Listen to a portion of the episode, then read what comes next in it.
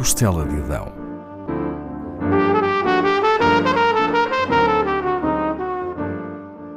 Com Paula Castelar.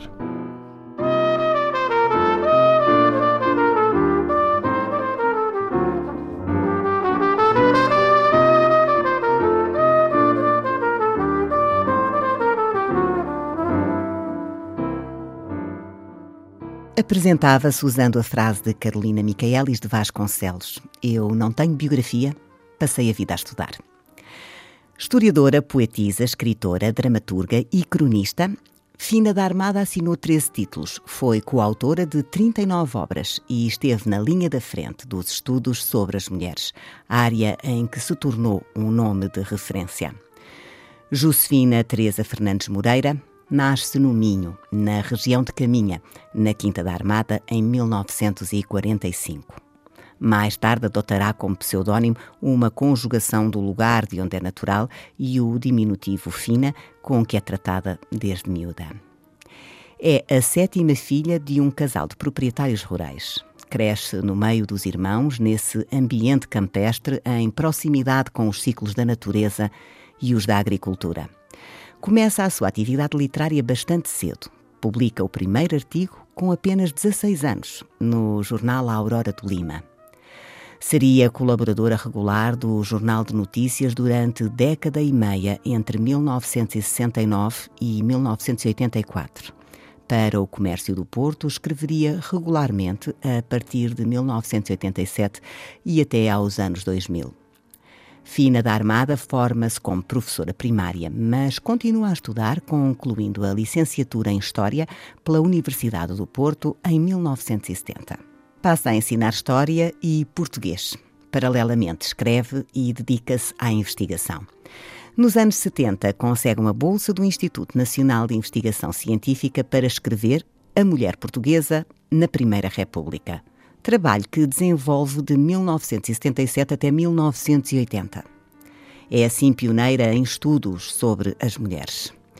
Enquanto estuda a Primeira República, esbarra com Fátima. Lembro que as aparições terão ocorrido em 1917. Sobre Fátima, Fina da Armada publicaria seis livros, quatro deles escritos em parceria com o professor universitário Joaquim Fernandes. Fina da Armada assinou vários trabalhos em coautoria. Colaborou, entre outros, com Natália Correia e Albano Magalhães na escrita da monografia da Vila de Fanzeres. Ao longo da sua vida, a historiadora vai dedicar-se a investigar a história no feminino. Em 2003, conclui o mestrado em estudos sobre as mulheres na Universidade Aberta. A sua tese Mulheres Navegantes no Tempo de Vasco da Gama recebeu o Prémio Investigação Carolina Micaelis de Vasconcelos em 2006.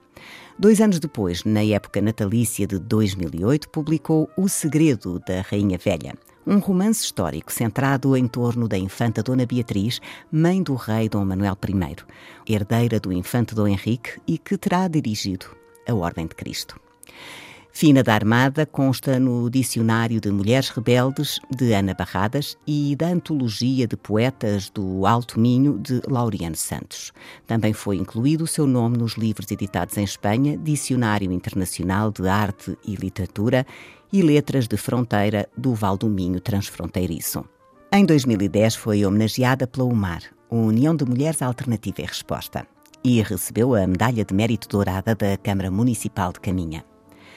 Fina da Armada vivia desde 1981 em Rio Tinto, no Conselho de Gondomar. Foi aí, na sua residência, que morreu, vítima de uma doença prolongada.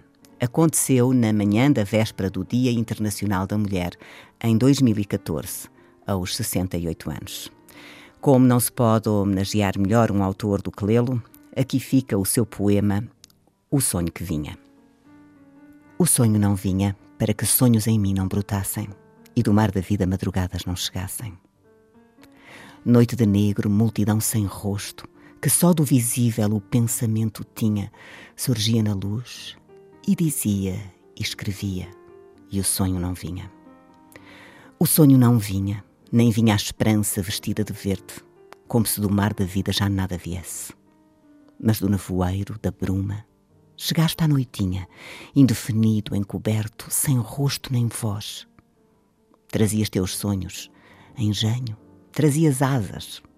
Trazias sol, ternura, calor de brasas, devaneio, recomeço, nas mãos madrugada com estrelas, com vida em poesia enlaçada. Sem forma nem cor, como todos os sonhos, tu eras afinal o sonho que vinha.